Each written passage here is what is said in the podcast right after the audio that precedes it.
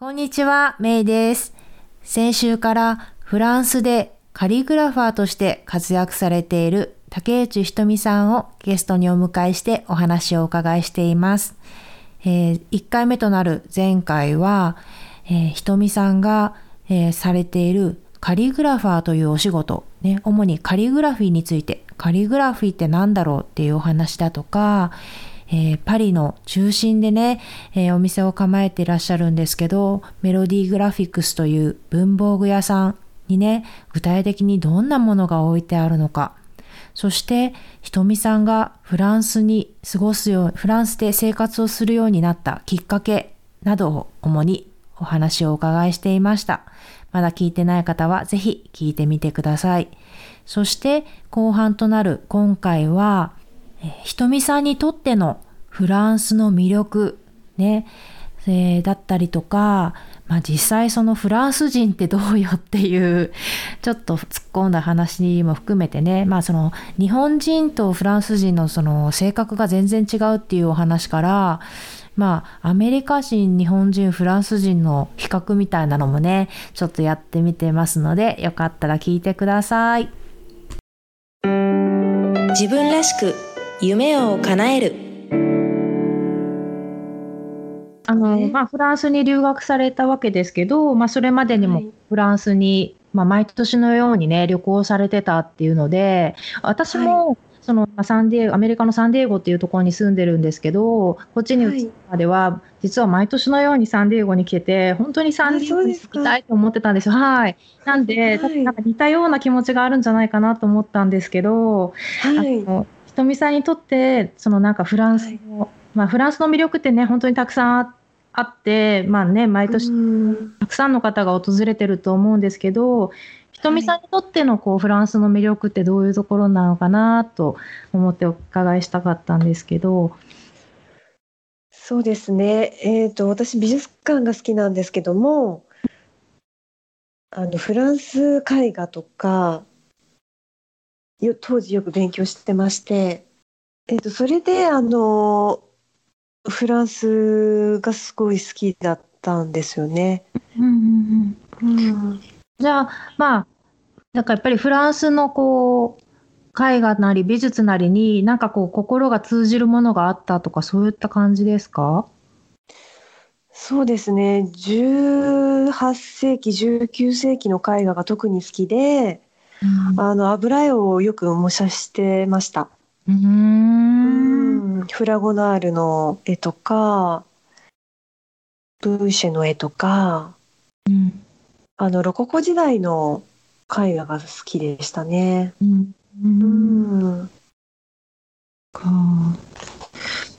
でじゃあ、えー、社会人を日本でされてたん。だけどもその、はい、まあ、地震があって、まあ、お友達を亡くされて、はい、で、まあ、意を決して、会社を辞めてもう1年間留学すると決めて、フランスに旅立たれた。えーとね、会社にはあの勤めてなくて自分で仕事をやってたんですけども。あそうなんですか。はい。あのそれを自分の会社を閉めてきました、うん、あそうなんですね。えちなみに何されてたんですか？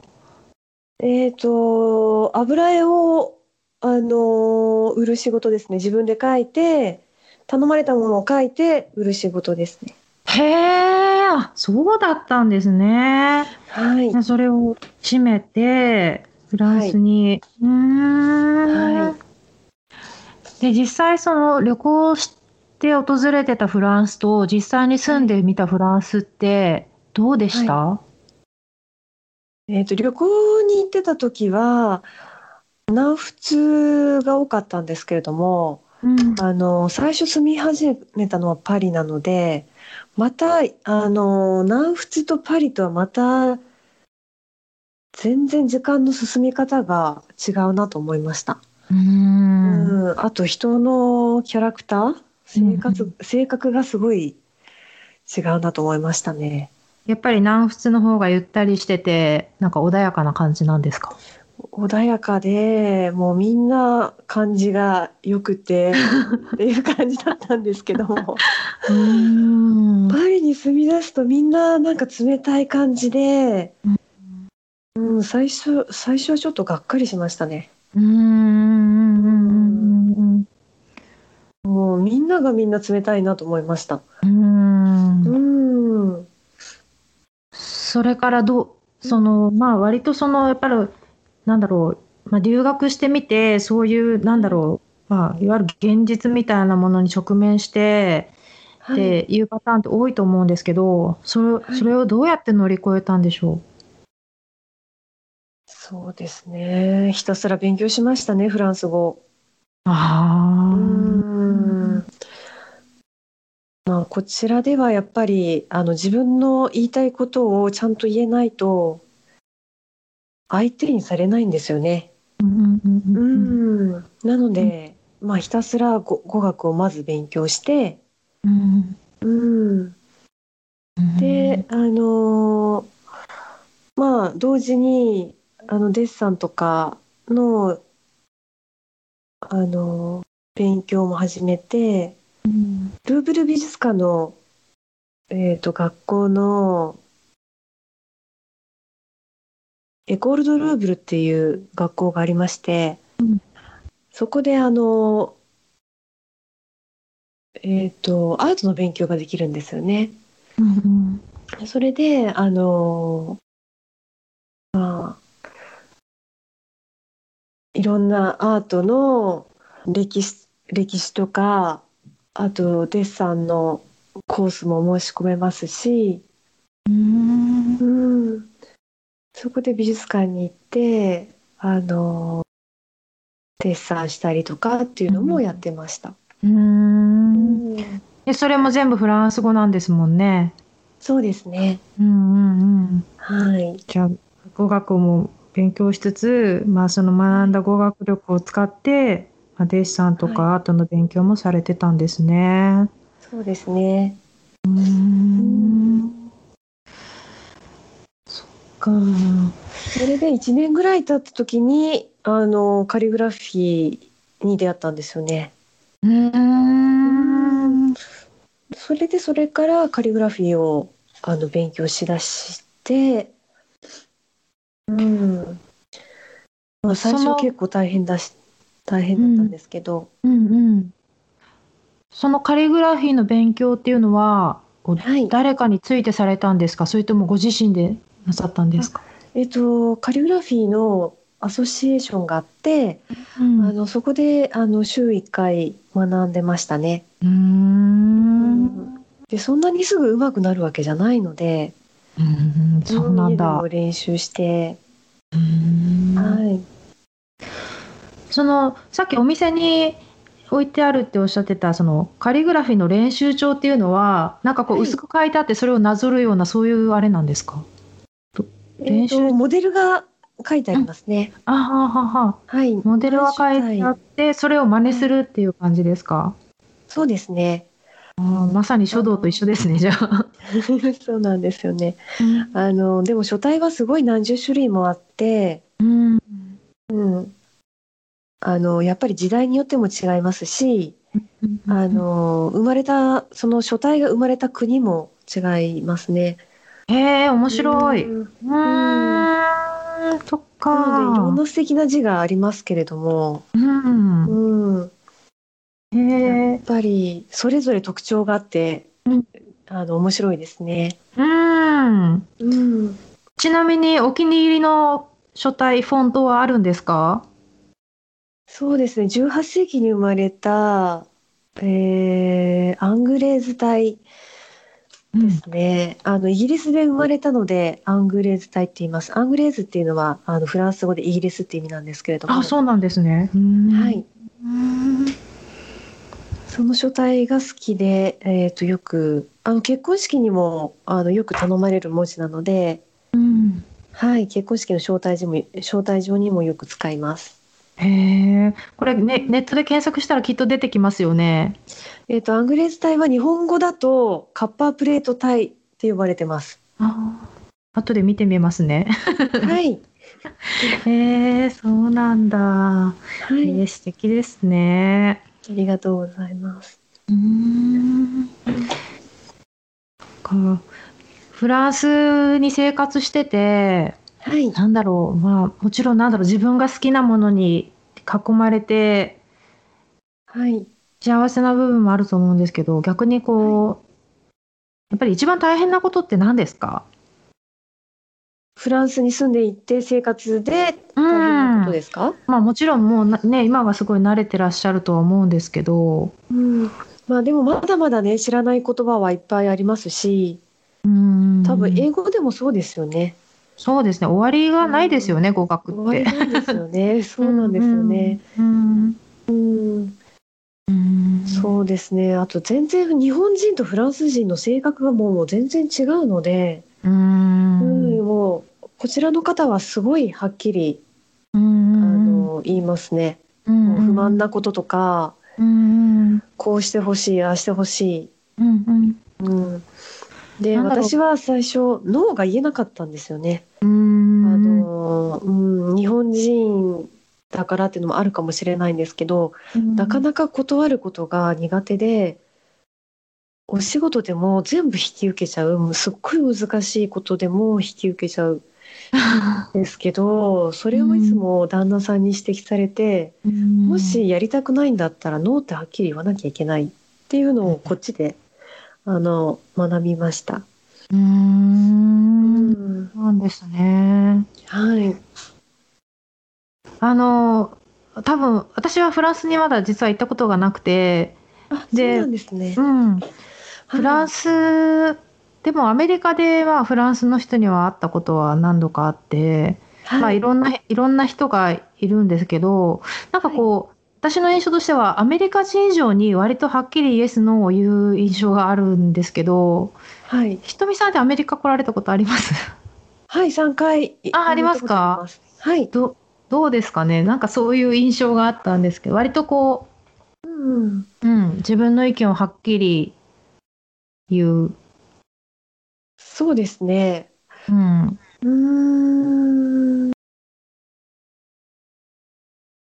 そうですね。比べたことないですけどね。アメリカ人の方も結構はっきり言いますよね。はっきり言うときは言うんだけど、うん、なんだろう。はっきり言う、そう、言うべきところでは言うっていう感じで、うん、でもなんかこう、普段生活してるときとかは、はい、なんだろう。まあ言うんだけど、なんだろう、こう、でも同時になんかすごい結構相手を気遣ってたりもするんですよね。ああ、そうなんですね。うん、なんだろう。うん、うん、意外なんかほら日本にあ日本で持ってるアメリカ人のイメージって本当にイエスノーをはっきり言うって感じだったんだけども、私の場合はいざ来てみるとはい、なんかその例えばまあ仕事とかでまあはい本当にそのノーって言わないといけない時とか自分はこう思うっていうのを言わ言わないといけない場面では言うんだけどはい、でもなんかそうじゃないなんかこう普段の生活の中ではなんかこう自分なんかなんだろう。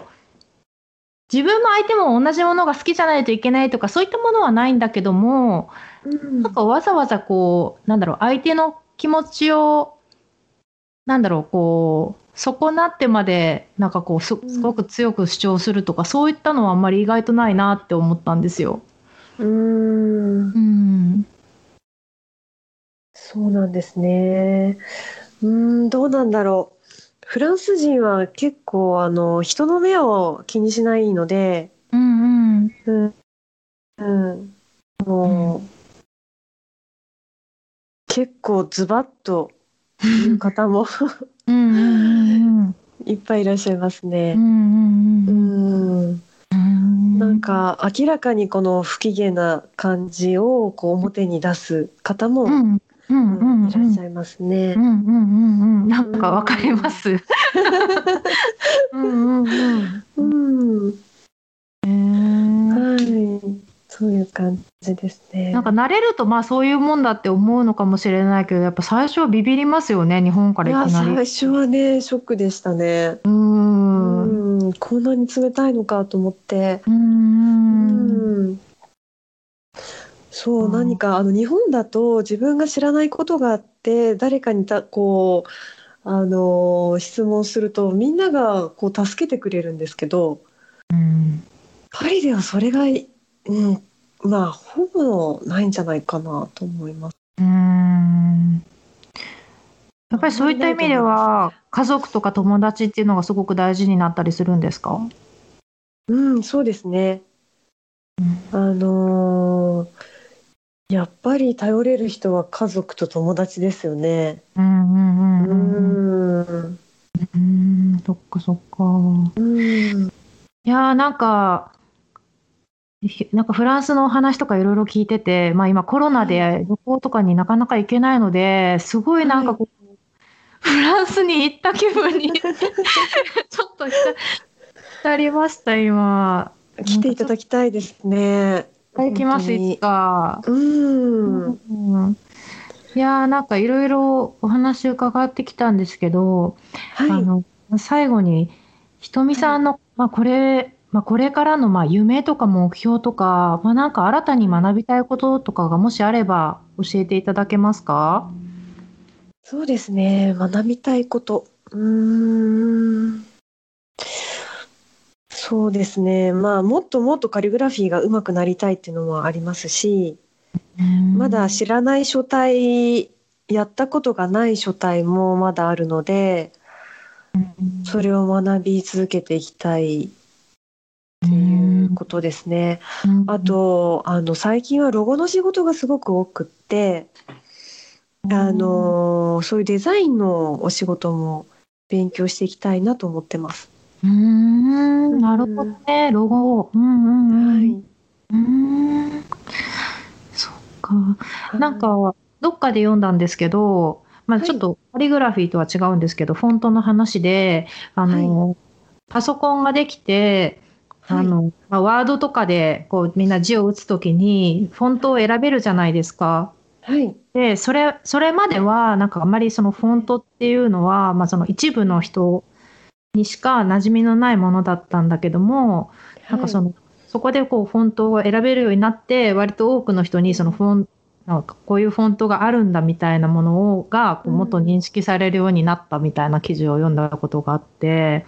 でも、はい、なんだろうそれでなんかこう、フォントってやっぱりその、フォント一つ変えるだけでやっぱりイメージとかもすごくそのデザインにおいてすごく変わるから、まあ、大事だっていう話で、だから、ね、まあ、なんだろう、カリグラフィーで使われるフォント書体っていうのは、おそらくその、はい、あのワードに入ってる書体とはまた違ってくると思うんですけど、うん、違いますね。うん、うん、うんでもなんかやっぱりフォントってすごくなんだろうデザインの中でもすごく重要な位置を占めてるんじゃないかなって思います。うんそうですね。あの実は私あのなんだろうそのウェブサイトとか、まあ、いろいろそのイメージとかを作るときにあの、はい、時々お世話になってるデザデザイナーさんがいてあの日本人の方なんですけど実はパリに住んでる方でその方も結構そのフォントにはこだわりがあるみたいで、そうそう。その方ともちょっとフォントの話をしたことがあって。うん。はい。今いっぱいありますよね、うん、フォントが。そうですよね。で、古くからあるものもあれば、新たにね、なんか生まれてるものもあるみたいだから。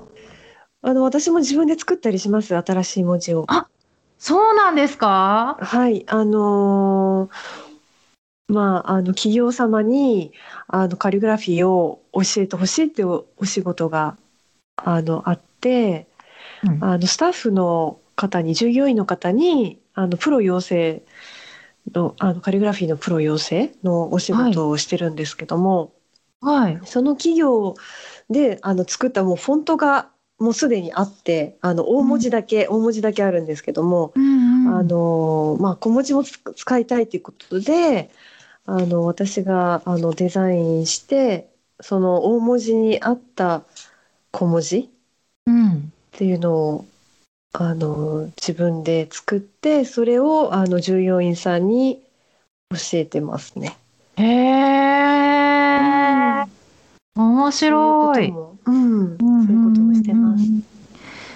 それでそのなんだろう書体を作る時もきっとこれまでのそのなんだろうまあ、デッサンとか絵とかアートとか、はい、まあ、そういったいろんな知識とかが全部こう使われ、うん、ね、こう生かされてるんだろうなって思います。そうですね。うん。あのー、筆っぽく書くのかこうカチッと書くのかあのまたそれによってもね印象が全然あの変わってきてしまうので、うん、うん、あの書体作りは結構大変でしたね。うん面白いですね。なんかそういったことができるって素敵だなと思います。うんそっか。